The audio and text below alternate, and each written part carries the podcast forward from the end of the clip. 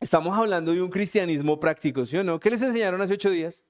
¿Cuáles cosas? No airarnos. Ok, muy bien. ¿Y? ¿Quién los puso en práctica? O sea, ¿quién fue el santo esta semana que no se puso de mal genio? ¿No? ¿No? ¿Ni por eso? Picaron así, así como perro rabioso. Le quita, como dulce que le quitan a un niño y... ¡ah! Bueno, vamos a seguir con cristianismo práctico y hoy hay un tema que me gusta mucho y que es muy difícil para, para la mayoría de nosotros y se llama imparcialidad, ¿cierto? Y usted eh, lo, va, lo va a notar rapidísimo, rapidísimo cómo sería el tema de eh, a qué se refiere esto, ¿no? Cuando, cuando yo les digo el color negro es perfecto, ¿qué dirían algunos? Sí, perfecto. Hay otros que les digo, no, el rosado es más lindo que el negro. Hay otros que, mm, pero ya comenzamos a cuestionar las cosas desde el punto de vista que nos, que nos ha tocado vivir, ¿cierto? Por ejemplo, cuando usted lo vestían todas las veces de, de, pantaloncito kaki, ¿usted qué piensa del color kaki? Usted no quiere el color kaki, ¿no? Y otra persona puede decir, no, pero es que el kaki es lindo.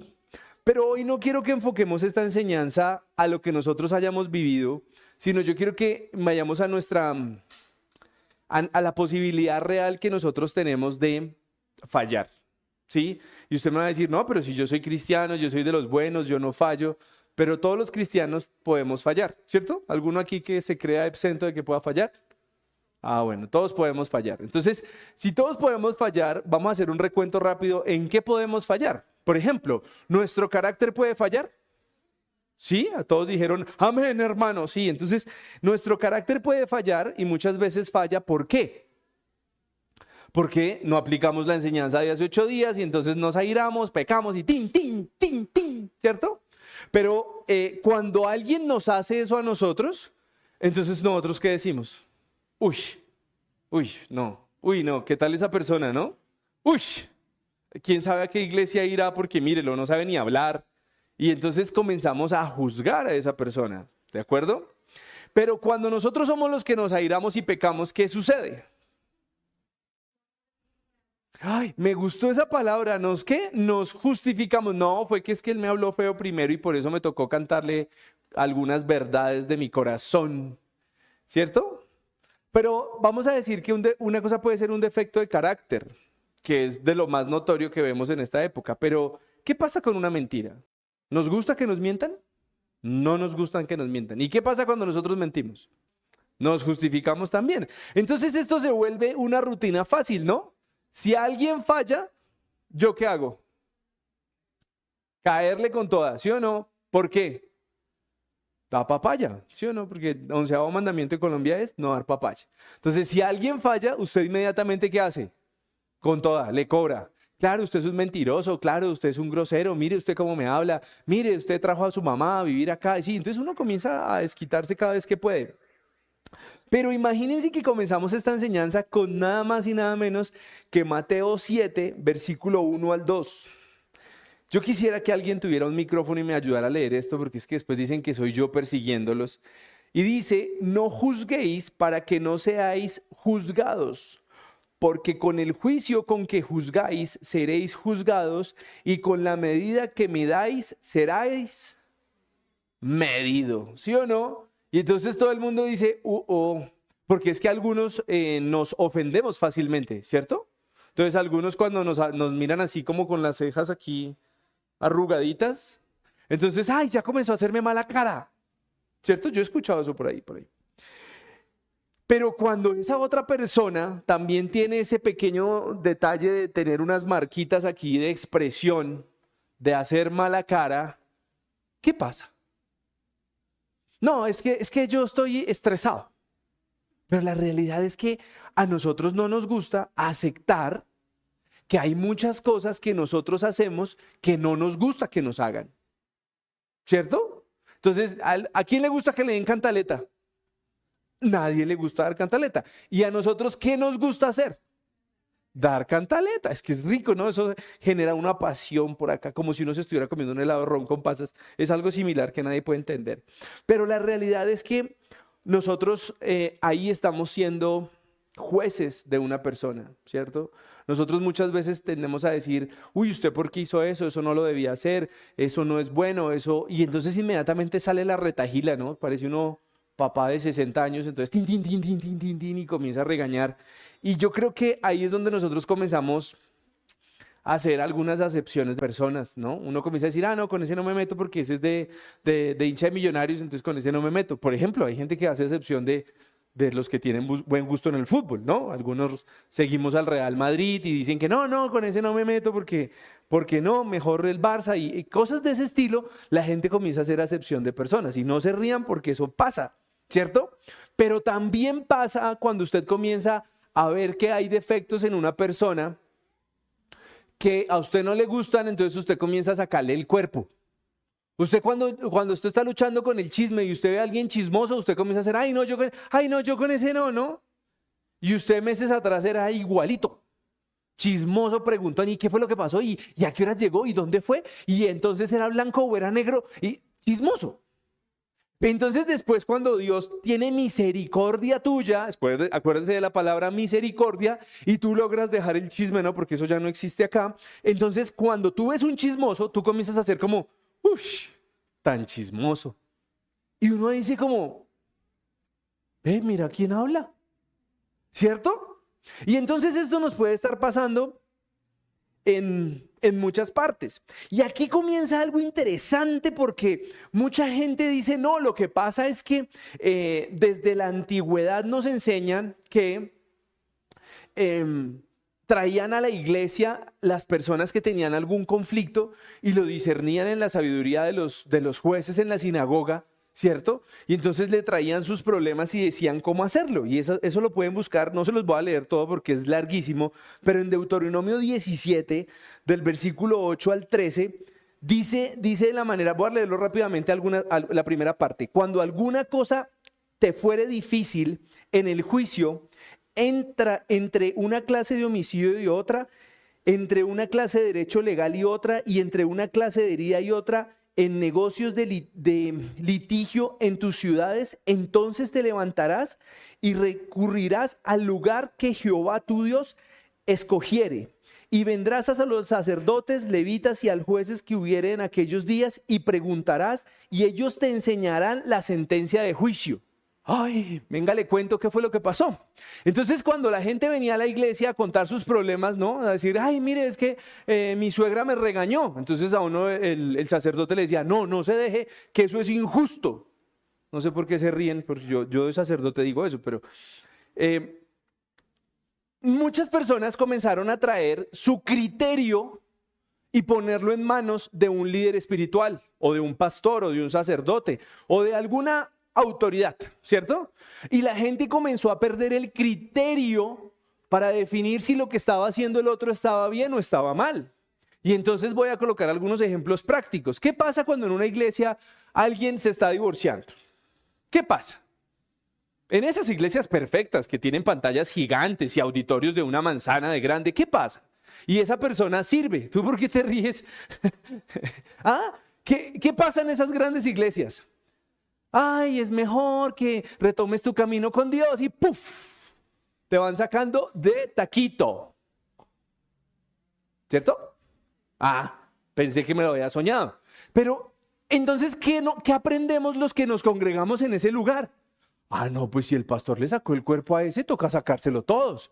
Y entonces el pobre pendejo que tiene un problema, apenas el pastor le saca el cuerpo, ¿qué hace todo el resto de la congregación? Uy, como si oliera feo. Uy, no, se me viene que... ¿O no?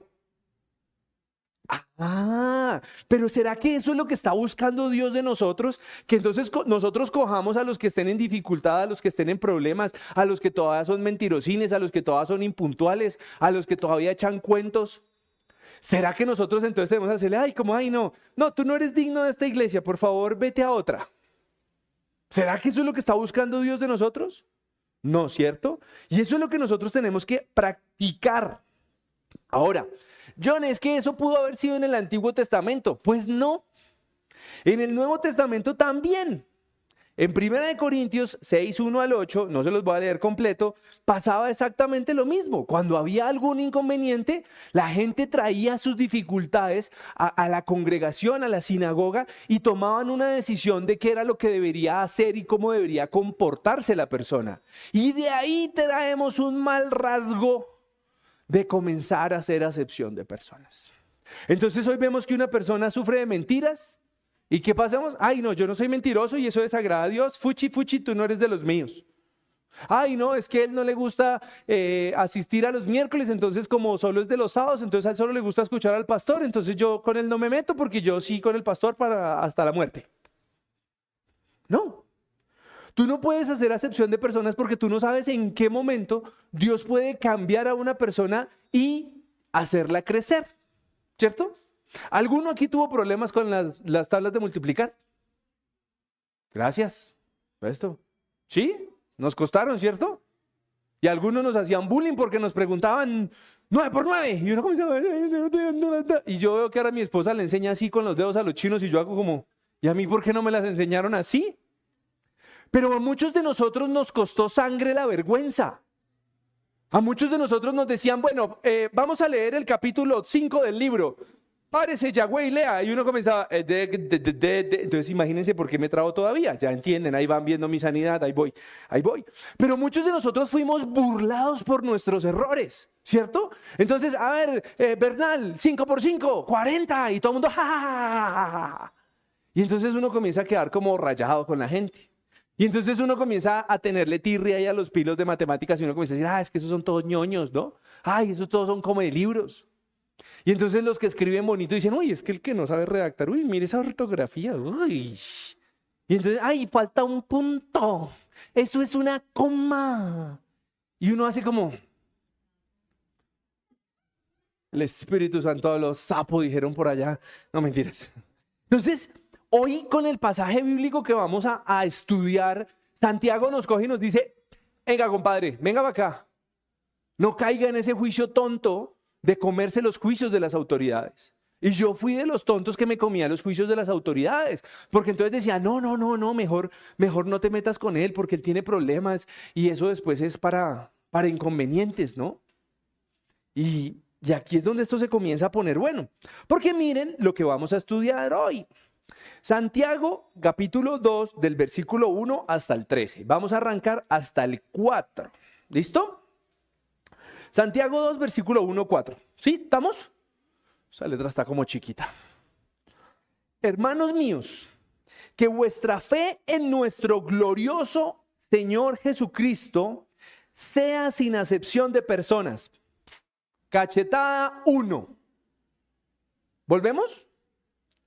Que vuestra fe en nuestro Señor Jesucristo sea sin acepción de personas. O sea, usted puede tener fe en Jesucristo, pero hay una condición más. ¿Cuál? Sin acepción de personas. O sea que si usted tiene acepción de personas, le puedo decir que no cumple con el tema de la fe en Jesucristo. Y ahí se comenzó a poner esto bueno, porque todos decimos, oh sí, Cristo, Jesus and baby, sí, pero el tema es que se pone mejor. Porque si en, en, vuestra congregación está un hombre con anillo de oro y con ropa espléndida, y también entra un pobre con vestido andrajoso y miráis con agrado al que trae ropa espléndida y le decís, siéntate tú aquí en buen lugar y decís al pobre, estate tú allí en pie o siéntate aquí abajo de mi estrado, no hacéis distinciones entre vosotros mismos y venéis a ser y venéis a ser jueces con malos pensamientos. Y entonces, ojo, porque esto pasa, ¿no? A muchos nos enseñaron que teníamos que ir a la iglesia con la mejor pinta, ¿no? Sí, yo utilicé corbata como ocho años todos los domingos y yo que amo la corbata. ¿Por qué? Yo me acuerdo que yo... Los de si ven que los de alabanza me quieren hacer Dios mío, estos ataques personales. Entonces les estaba contando, ¿no? Yo llegaba, yo llegaba, en, imagínense, yo la primera vez que fui a la iglesia, que era en un hotel, adivinen cómo llegué. En jean, camiseta y tenis. Y todo el mundo me miró así como, yo me sentí mal, pero se me pasó rápido. pero sí me sentí como el patito feo. Y si usted va a algunas congregaciones de esas que tienen pantallas gigantes con auditorios de una manzana, van a ser como, uy, no, usted no puede servir así. Usted tiene que comprar la camiseta de servir y el vestido de servir y la corbata de servir y el prendedor de servir para honrar a la iglesia. Pero eso se compra aquí. Cosas que uno escucha, ¿no? Entonces, ¿será que ese es un buen criterio cuando la gente llegue toda empirofollada a la iglesia, así, divinos, con esos peinados ostentosos y con esos anillos de oro y demás? ¿Qué pasará? ¿No será que eso fue una costumbre que nos quedó de hay que llegar así pegando duro? ¿Será? Y nosotros nos comimos el cuento, ¿sí o no? Porque cuando ustedes se yo no sé si los invité a que se vieran esa serie de Netflix de un tipo estafador, un tipo estafador que engaña a las mujeres, las embauca, las enamora, les saca dinero. El tipo las lleva a unos restaurantes, a unos lugares espectaculares, eh, las monta en jet privado y todo es una fachada, o sea, el man no tienen que caerse muerto, pero a cada una le va pidiendo dinero. Yo no me acuerdo cómo se llama. ¿Cómo? El, gracias, estafador de Tinder, muy amable. Yo dije, carajo, estoy perdiendo plata, pero bueno, que fue mal. Pero no. Yo no, yo dije, mucha, oiga, si uno falta creatividad, ¿no? Y uno ahí cumpliendo horario, no me joda. no mentiras, borren eso de sus mentes, cochinos pecadores. Pero ¿Qué utiliza el hombre?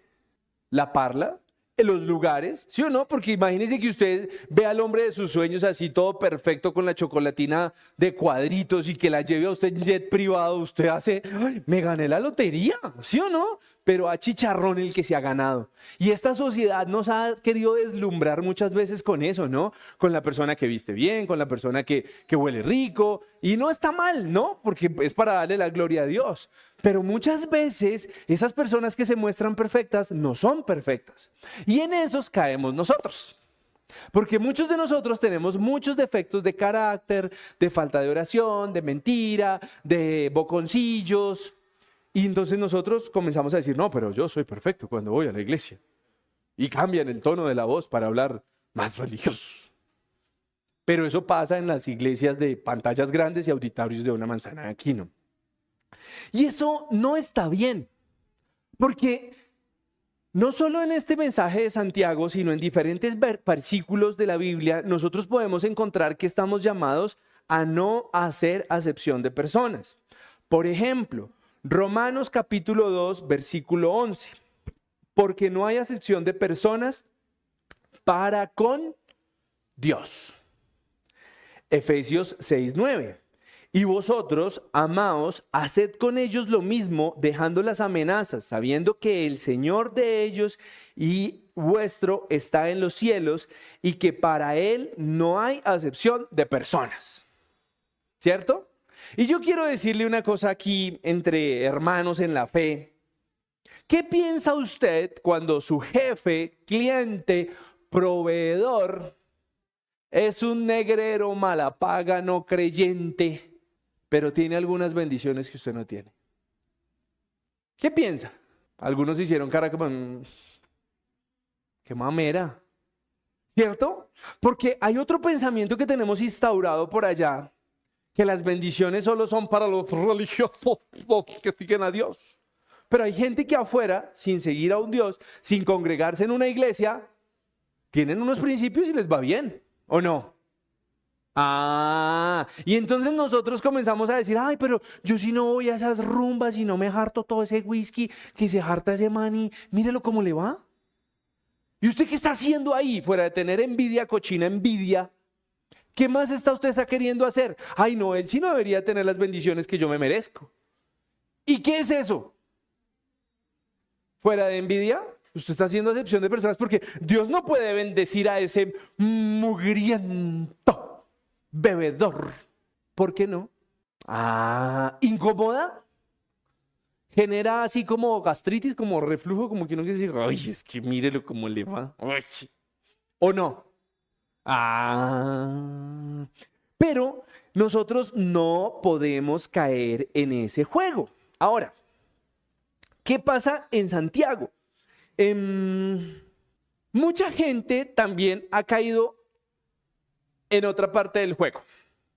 Yo me quiero mostrar perfecto, ¿no? Y eso pasa cuando muchas veces la gente quiere ser em, muy reservada, no cuenta sus cosas, uno siempre lo ve bien puestecito, a todo contesta sí, Señor, todo perfecto, en fe, en victoria, en oración, pastor. Y entonces uno hace como, yo personalmente hago como, mm, ¿será que sí? Esto tan bueno no dan tanto, ¿no? Y entonces miren que mm, Jesús condena a quien ya había buscado ese protagonismo de perfección. Lucas 11:43. Hay de vosotros, fariseos, que amáis las primeras sillas en la sinagoga y las salutaciones en las plazas. ¿Saben una cosa? Yo prefiero andar con los que de frente muestran cómo son. Y algunos de esos perfectos se han ido de mi lado. Y mi esposa me dice, tú eres muy malo. Y yo, no, ¿por qué? Porque yo veo que la gente llega y dice, oh, pastor, en bendición, vamos a congregarnos aquí. Y yo llego a la casa y le digo, mi amor, si sabes que alguno dijo que nos íbamos a congregar aquí? Y ella me dice, ¿y por qué lo dices? Y yo, porque no le creo. Porque algunos de esos dicen, ahora sí encontré el lugar perfecto donde no me van a joder. Pero como aquí no andamos predicando mensajes motivacionales de que la paz hermano para que Cristo viva. No, no, no, aquí estoy diciendo, no la embarremos más, no hagamos quedar mal a Jesucristo y dejemos de pecar. Entonces, esas personas que se creen muy buenas, que son los primeros de las sinagogas, aquí esto les pudre, es como si les echaran polvos pica pica, no, no se hallan. ¿Por qué? Porque nosotros no queremos esto, o yo no quiero esto. Hace ocho días donde estaba me saludaron así como, pastor, pastor. Y yo, ay Dios mío, por Dios santo, dígame, John, se lo suplico. ¿Por qué? ¿Por qué nosotros nos hemos querido comer el cuento de que debemos ser perfectos para que Dios nos ame? Tampoco se vaya a la, concha de ser imperfecto y que Dios me ame como siempre. Pero yo quiero que tú hoy seas muy consciente de que no puedes caer en la farsa de quererte mostrar perfecto siendo un mentiroso y que luego quieras hacer acepción de personas de temas que tú ya has logrado superar. Me parece que no está bien, que no es, no es un buen llamado. Ahora, en ese versículo 4, ¿será que realmente es una pregunta? No, no, no hacéis distinciones entre vosotros mismos y venís a ser jueces con malos pensamientos. Ese es el punto de hoy. Cuando tú decides hacer la acepción de una persona, tú tienes que emitir un juicio. Y cuando tú estás emitiendo ese juicio, tú te estás volviendo un juez con malos pensamientos. Porque este concepto lo explicaba hace poco. Y es cuando tú tienes la posibilidad de cobrarle el error a alguien, ¿cómo lo haces? Tan juiciosos. ¿Ah? Con lo que más le duele, ella está de las mías, sincera. Muchos de nosotros, cuando cometemos un error, llegamos a nuestra casa y decimos así en voz baja, perdón. Todo el mundo hace, ¿qué? Perdón. ¿Cómo? Perdón. Pero cuando nosotros queremos que alguien nos pida perdón, entonces nosotros ¿qué hacemos? ¿Tienes algo que decirme? ¿Qué le queda a uno? Sí, perdón. ¿Cómo que no escuché? Entonces yo te quiero preguntar si tú tienes ese hábito. Porque cuando, o sea, por lo menos cuando yo doy papaya, a mí me la cobran en mi casa con toda incluyendo mis hijos. ¿Y cómo estamos acostumbrados nosotros? A lo mismo. Cuando nosotros cerramos a alguien, ¿qué pensamos? Ay, pero fue sin culpa. Ve al otro, ¿este qué iglesia irá? Es que de malas. Por favor, todos oren por el hermano de la guitarra porque nos tiene llevados. Uno que dice, ¿no? O sea, ah, bueno, yo ya llegué al punto en que por lo menos hago, uy, perdón, Señor, ¿no? Así me estén echando la madre, yo como que sí, perdón. Pero cuando a uno es el que lo cierran, ¿uno qué quiere? Ay, uno quiere ver sangre, uno quiere que ese pito saque una mano y le haga, uy, despierte, pendejo. Más o menos de ese estilo. Entonces, ¿será que nosotros realmente estamos en la siguiente disyuntiva. ¿Tú naciste así o te volviste? ¿Te volviste, sí o no? Miren, el chino no quiere venganza conmigo. Así yo le quito el celular, que puede ser peligroso. ¿Y por qué será? ¿Dónde quedó? ¿Dónde quedó en nosotros esos pensamientos de odio? ¿Qué dice el Señor Mateo 15, 19? 5, 4. Ah, muy bien. ¿Qué dice? Espere, porque del corazón salen los malos pensamientos. Aquí como todos son perfectos, no voy a mencionar el resto. Pero cuando usted quiere ver sangre en la vida de otra persona cobrándole sus errores, ¿en dónde está ese resentimiento eh, suyo? En su corazón, ¿cierto? Entonces yo quiero preguntarles, mis queridos hermanos en la fe, cuando usted hace acepción de personas, ¿dónde está su problema? En su corazón. ¿Por qué? Porque algún día usted fue el patito feo. Ay, ¿cómo se le ocurre? Ay, yo, yo siempre he sido perfecto. Es mentira. Es mentira. La sociedad desde muy niños nos han querido llevar al mundo de la perfección. Y cuando la embarrábamos, normalmente la misma sociedad de la edad promedio nos hacía bullying.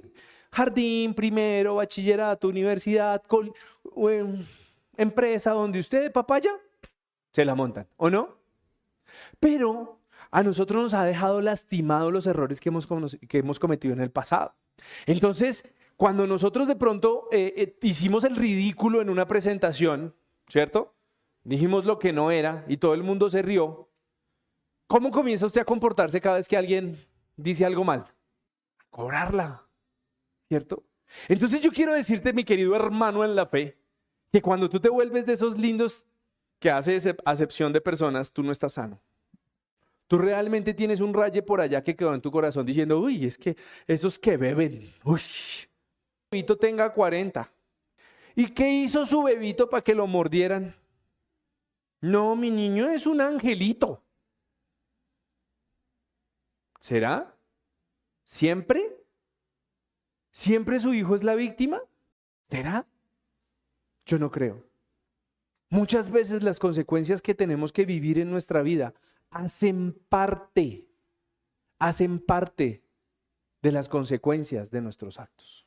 Entonces muchas veces nosotros sí cometemos errores, recibimos consecuencias y inmediatamente desde afuera la gente toma una parcialidad. Eso fue culpa de, de, mi bebé. ¿Cómo me lo van a tratar así? ¿Qué mamá dice que fue culpa de la pareja del niño? Ninguna. ¿Qué mamá dice? Ay, no, es que esa mujer que se consiguió mi hijo. Ay, pobrecito mi bebé. ¿Y qué dicen las suegras? No, es que sí que se consiguió, sí. Uy, yo sí le dije que con él no se debería meter. ¿O no? Entonces, si nosotros seguimos siendo así de parcializados con las situaciones que nosotros vemos, nosotros vamos a seguir siendo rosqueros o vamos a seguir, seguir haciendo acepción de personas. ¿Y a dónde quiero llevarlos hoy? Porque miren la siguiente parte de Santiago 5 al 9. Hermanos míos, ama, amados, perdón, Hermanos míos amados, oíd. No ha elegido Dios a los pobres de este mundo para que sean ricos en la fe y herederos del reino que ha prometido a los que le aman. Pero vosotros habéis afrentado al pobre. No, has, perdón, no os oprimen los ricos ¿Y no son ellos los mismos que os arrastran a los tribunales? ¿No blasfeman ellos el buen nombre que fue invocado sobre vosotros? Versículo 8, si en verdad cumplíais la ley real conforme a la escritura, amarás a tu prójimo como a ti mismo.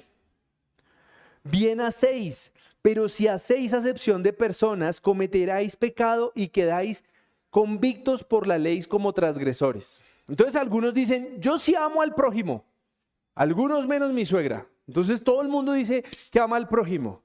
Pero cuando usted dice que ama al prójimo, pero a su vez hace acepción de personas, ¿qué pasó? Aquí dice claramente, pecó. Y va a quedar fritis mortis, o sea, no va a pasar la materia. Y miren la palabra tan linda, la palabra oit. ¿Qué dice la palabra? Te está llamando a reflexionar, te está llamando a poner cuidado.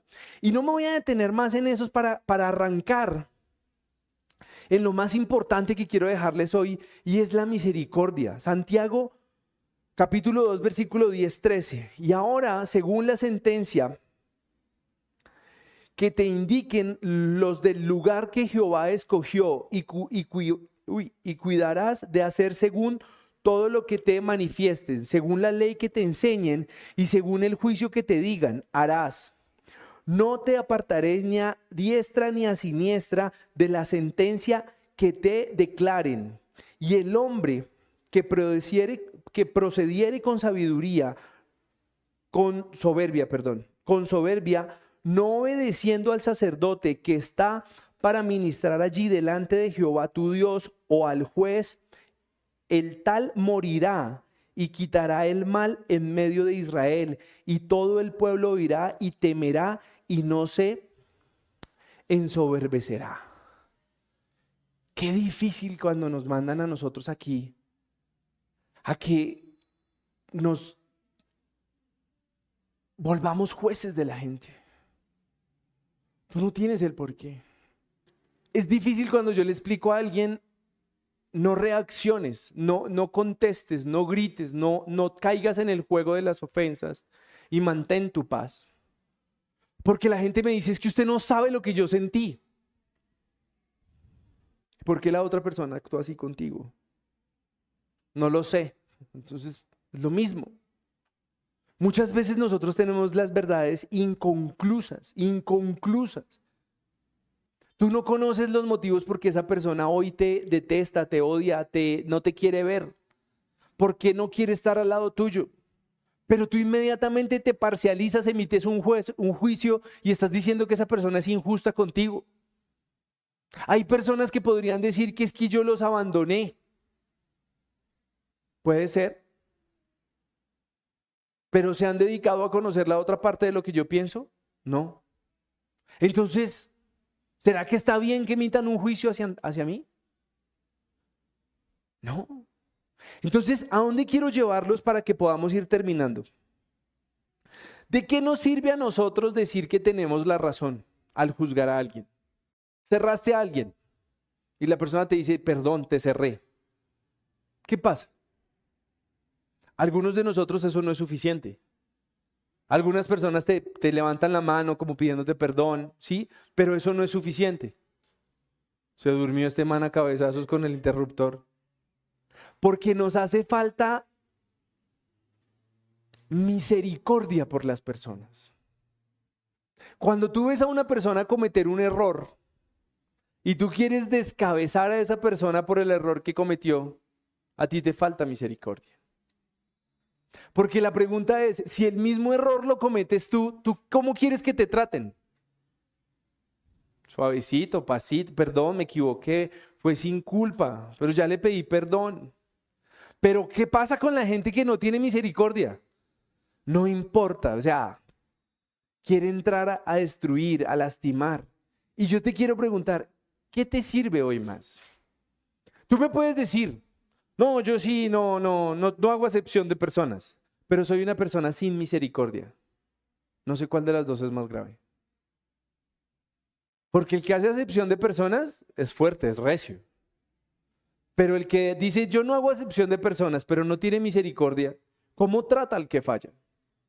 Entonces, ahí sí, cuando alguien falla, ay, perdón, ya te pedí perdón.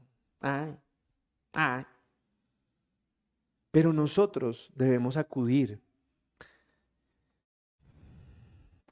a poder tener misericordia. ¿Y por qué? Mateo 9:13, en una versión un poquito rara, Reina Valera contemporánea. Vayan y aprendan lo que significa misericordia quiero y no sacrificio. Porque no ha venido a, perdón, no he venido a llamar a los justos al arrepentimiento, sino a los pecadores. ¿Y quién está hablando aquí? Jesús. Entonces muchos, ¿cierto? cuando un, cuando un pecador, cuando alguien que ha tenido su vida al revés se convierte a Jesucristo, salen los religiosos y dicen, hasta que tocó fondo. Yo fui uno de esos. ¿Y qué, ¿Y qué ganaron con ese comentario de bienvenida? ¿Qué piensa uno cuando llega a un lugar y dicen, ah, hasta que no pudo más, ahí sí tuvo que rendirse a Cristo? ¿Qué, piensas ahí? ¿Te motiva? Ay, no, qué, qué caluroso recibimiento. No es. Y miren, para que nosotros podamos irnos con el mensaje completo, Oseas 6:6. Lo que más quiero de ustedes no son sus sacrificios rituales, sino que amen a Dios y a su prójimo. Lo que más quiero de ustedes no son sus ofrendas, sino que reconozcan y respeten como su Dios. Entonces les he dado un paseo por Santiago, en donde la invitación en el pasaje nos muestra cómo se pueden hacer acepción de personas, ¿correcto? ¿Cierto?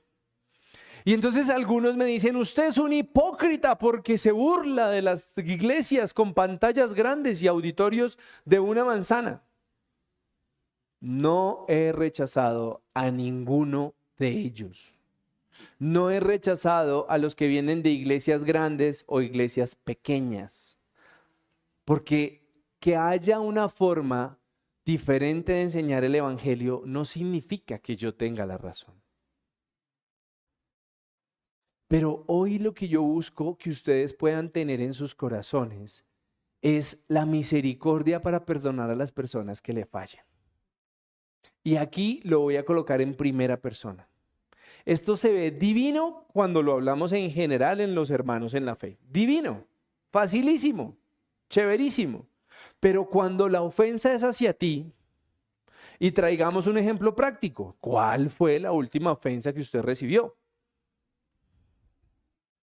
¿Quién le tiró el teléfono? ¿Quién le habló feo? ¿Quién no le pagó? ¿Quién le dijo una mentira? ¿Quién le dijo una palabra fea? ¿Ya lo tienen en su mente? ¿Sí? ¿Tú por qué señalas personas, hermano? No, ay, acepción de personas, ay, todos menos yo. Sí, ay, el santo, el perfecto. Ay, oremos por el hermano para que cambie. No mentiras. Ojo, el problema es que cuando nosotros le ponemos a la palabra misericordia un rostro, ahí es donde se complica la vaina. Usted dice, ay, ay, toca tener misericordia por el perrito que está pasando allá. Y todos hacen, ay, sí, vamos, vamos, vamos.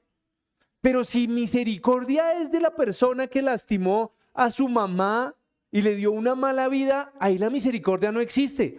Hay odio y rencor vivo por esa persona, ¿o no? Entonces cuando tú tienes algo directo en donde tienes que aplicar la misericordia, ahí se acaba la religión. Ahí todo el mundo dice, no, pero es que usted no sabe lo que me tocó vivir a mí.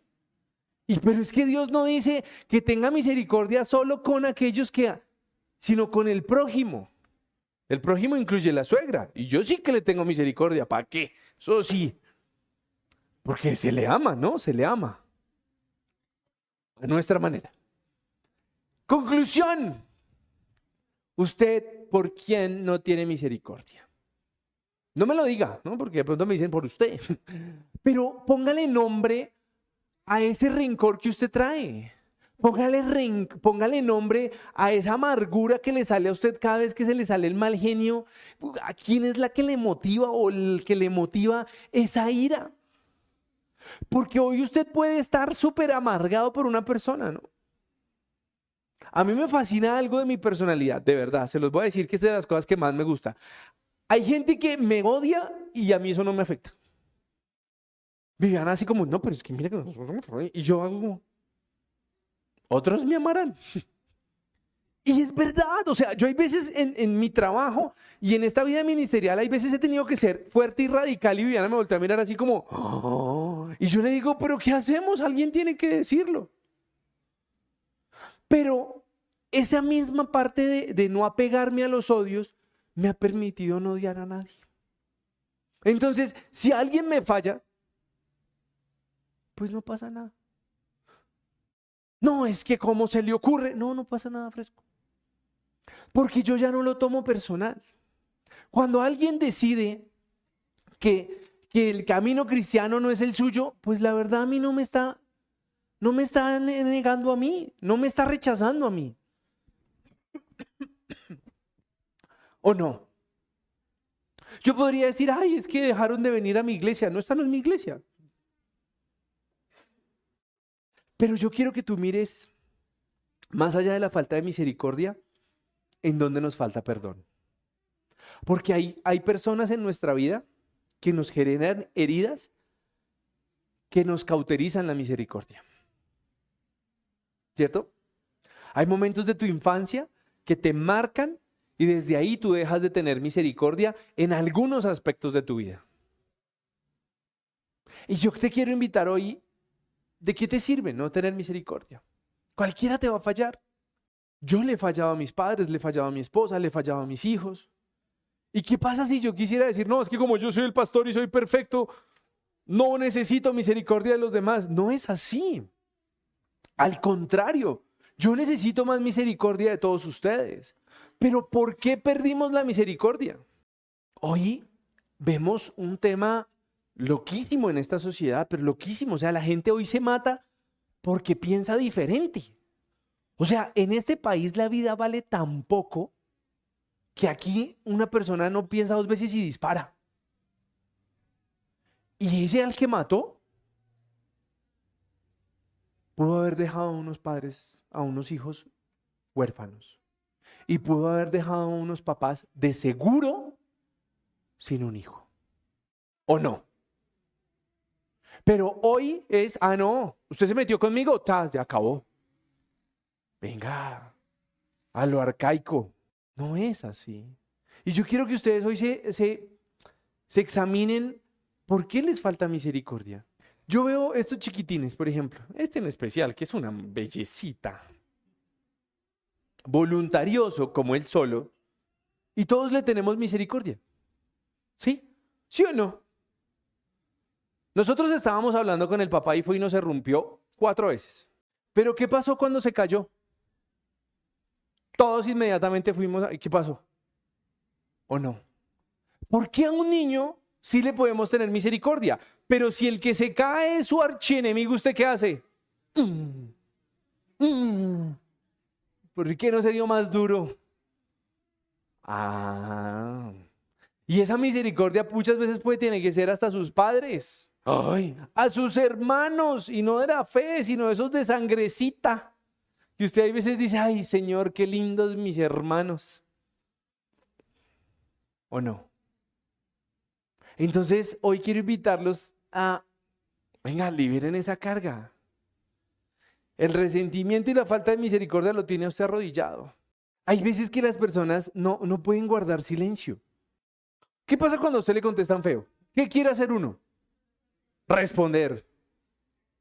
Con dos piedras en la mano, dijo con toda, con un comentario que sea más ácido, que le duela más.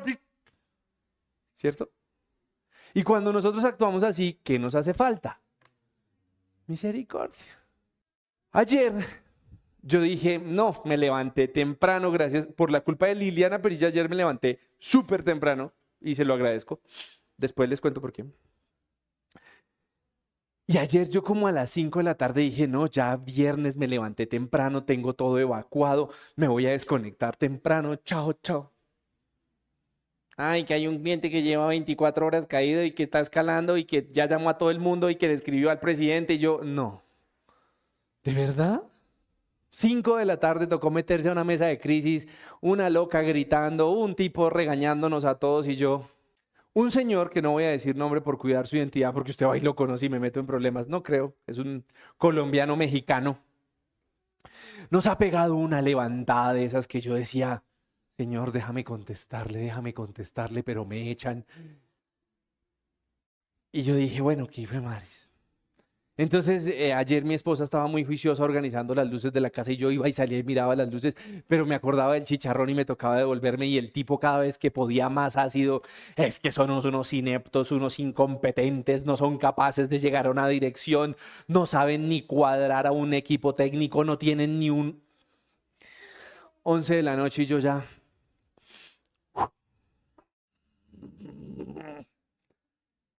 Dije no, nada más que hacer dos pasos atrás, qué es lo que están haciendo, cómo lo están haciendo, por qué no hacemos aquí, miren esta ideita, tan, tan, tan. Una de la mañana, ingeniero, no hay nada más que hacer, nos toca irnos a dormir. No se puede restablecer el servicio y yo, no. Y de aquí para arriba todo el mundo durmiendo y dije, me tocó ponerle a mí la cara al tipo. Usted llame a un cliente a la una de la mañana que está parado hace 36 horas y le va a decir que no puede solucionarlo y que tiene que esperar 10 horas más. Usted como cliente, ¿qué me diría? Y yo dije, no, pues ya una, una 45 de la mañana, yo con sueño y me tocaba llamar al Señor, dije, me va a decir hasta misa, porque tiene una fama. Y yo dije, pues no, para irme a dormir rápido toca llamarlo rápido. Eso sí. Me levanté y lo marqué. Y me contestó a la primera timbrada y yo, ay Dios, ¿por qué no se fue a gusto? Y yo, ¿cómo está? Le tengo la actualización que no podemos continuar, el equipo que llevamos no funcionó, tenemos que retomar actividades mañana a las 6 de la mañana. Yo estaba esperando así guardo silencio. Yo, oh, este man debe estar dormido. Oh. El, equipo, el otro equipo que estoy enviando puede llegar hasta el domingo. Sin embargo, le creé un caso con el fabricante y esperamos que mañana nos dé respuesta. Y el tipo, que es un gargamel, gruñón, me dice, gracias por darme la información de primera mano. Hablemos mañana y sigan trabajando en el caso. Yo me fui a dormir feliz porque ese señor, sin conocer de Cristo, tuvo misericordia con este pobre personaje que le tocó ponerle la cara por una afectación en una planta de producción. Y si un impío, gruñón, que nos había tratado mal durante mucho tiempo, yo lo único que hice fue darle respeto. Porque no lo llamé a decirle, oiga, me escuche. Señor, lamento llamarlo, pasa esto, pasa esto. Y no se lo dije en un tonito, sino, ¿cómo le dije? Es que mire que, ay, no me va a regañar que tengo sueño, me quiero dormir. No, mentiras. Solo mi actitud fue quitarme los guantes porque él nos había ofendido durante todo el día con toda la razón. Pero si yo espero que una persona tenga misericordia de mis errores, ¿En qué actitud la busco? ¿Me hago el bravo? Ayer me tocó así como perrito con el perro. Entonces, buenas.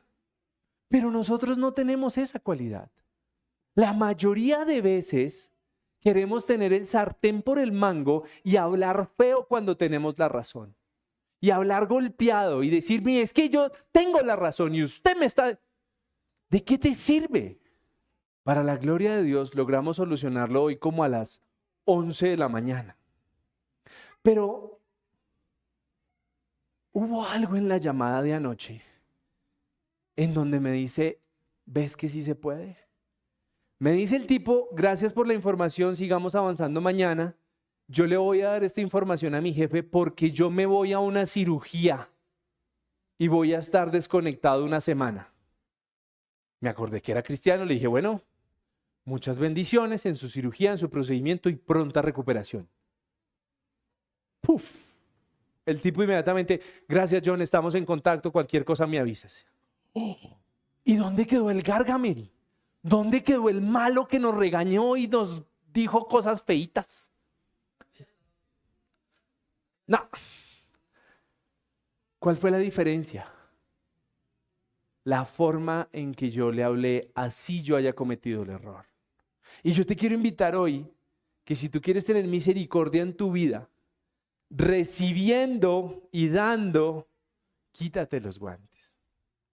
Porque es muy fácil ir a cobrarle a alguien cuando tienes la razón. Ah, es que yo sé usted dónde estaba y qué estaba haciendo y por qué no llegó. Sí, puede ser cierto. Pero ¿será que tu tono soluciona algo? Entonces, hoy quiero llevarlos de una manera muy práctica a decirles, la religiosidad sin perdón no sirve. El hacer acepción de personas, de cosas que tú ya hoy manejas en tu vida, te hace ver tonto. ¿Qué tal nosotros burlándonos hoy porque el niño no puede escribir perfecto el logaritmo de 45, 80 y 24 sobre X? ¿Qué pensaríamos la mayoría? Es tan bobo. Pero eso es lo que hacemos con la gente que tiene problemas en su vida, que tiene problemas y que no ha logrado superarlos. Pero los que ya lo lograron superar dicen, uy, es lo mismo. Y eso se llama ser acepción de personas. Y lo vimos hoy. Así usted diga que ama al prójimo, pero hace acepción de personas, pecamos. Y hoy quiero llevarlos en este cristianismo práctico a que no caigan en el juego de hacer acepción de personas. Que clamen misericordia de Dios para con ustedes y para darle a las personas que les fallan. No te sirve de nada querer ver sangre en la persona que comete errores contigo. De nada, te llenas de odio, tu mente está maquinando todo el día diciéndote, no, es que usted debería decirle, contestarle, escribirle. Eh, ¿Ustedes imaginan que en el WhatsApp, en su estado, saliera, eh, según sus palabras, su estado de ánimo? Ah, algunos se rieron porque hacen como, escriben y borran, escriben y borran. Eso es un tema de terapia, ¿no? La gente dice, escriba lo que quiere decir, pero no lo envíe y bórrelo y luego lo hace bonito. Pero yo quiero que nosotros no caigamos en el tema de vivir con el odio, porque cuando tú dices, no, es que yo no lo ofendí, el odio está en tu mente. Y puede que no lo hayas transmitido a la persona que necesitabas, pero tú sí tienes odio en tu corazón. Y al tener odio en tu corazón, el que está amargado eres tú. Amén. Pónganse de pie y vamos a orar. Padre precioso, te damos a ti toda la gloria y toda la honra, Señor. Haz que tu Espíritu Santo, Señor, sea el que gobierne cada rincón de nuestras vidas.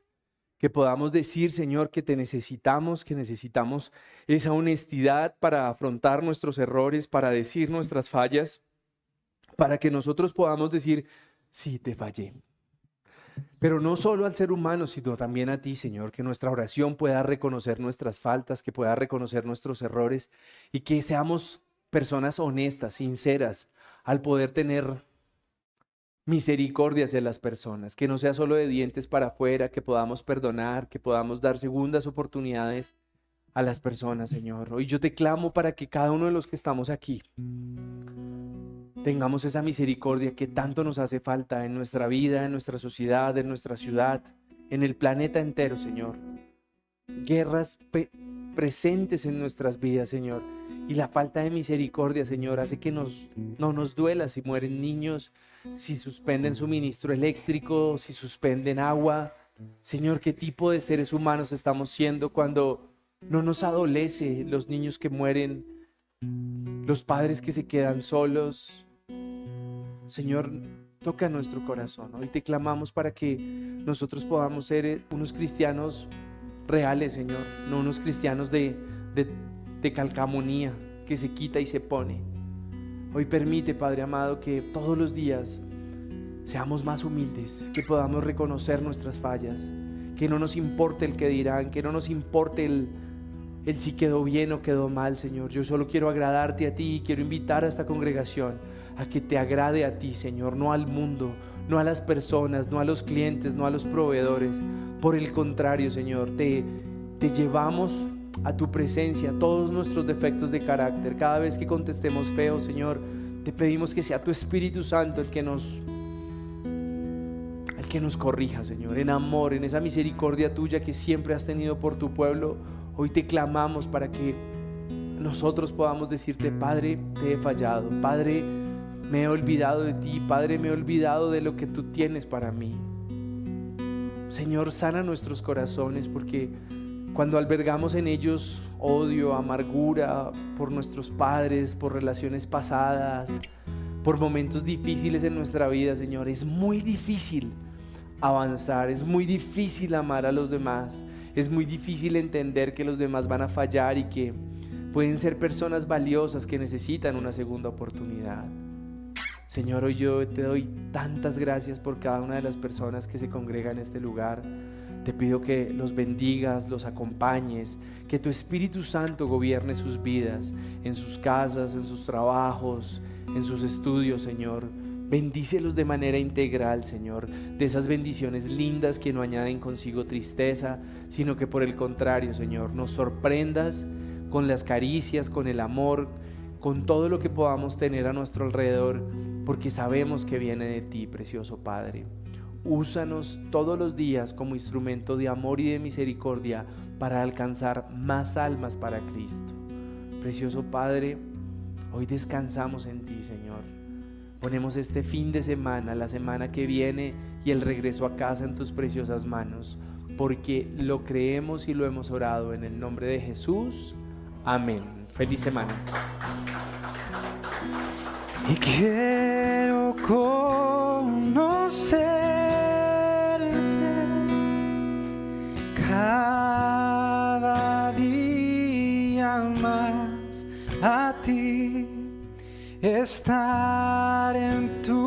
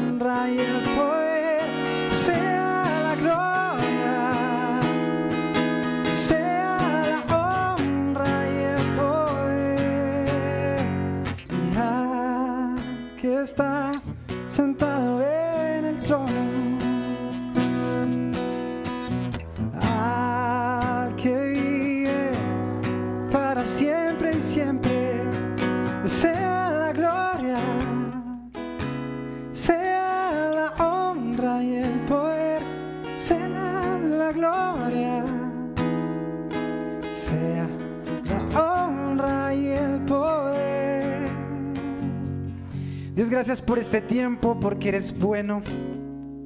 Enséñanos a vivir más como tú vives, Jesús. Enséñanos a vivir un cristianismo como lo hemos venido viendo, Señor, práctico, lejos de la religión, lejos de las costumbres y más parecido a ti cada día. En el nombre de Jesús, amén.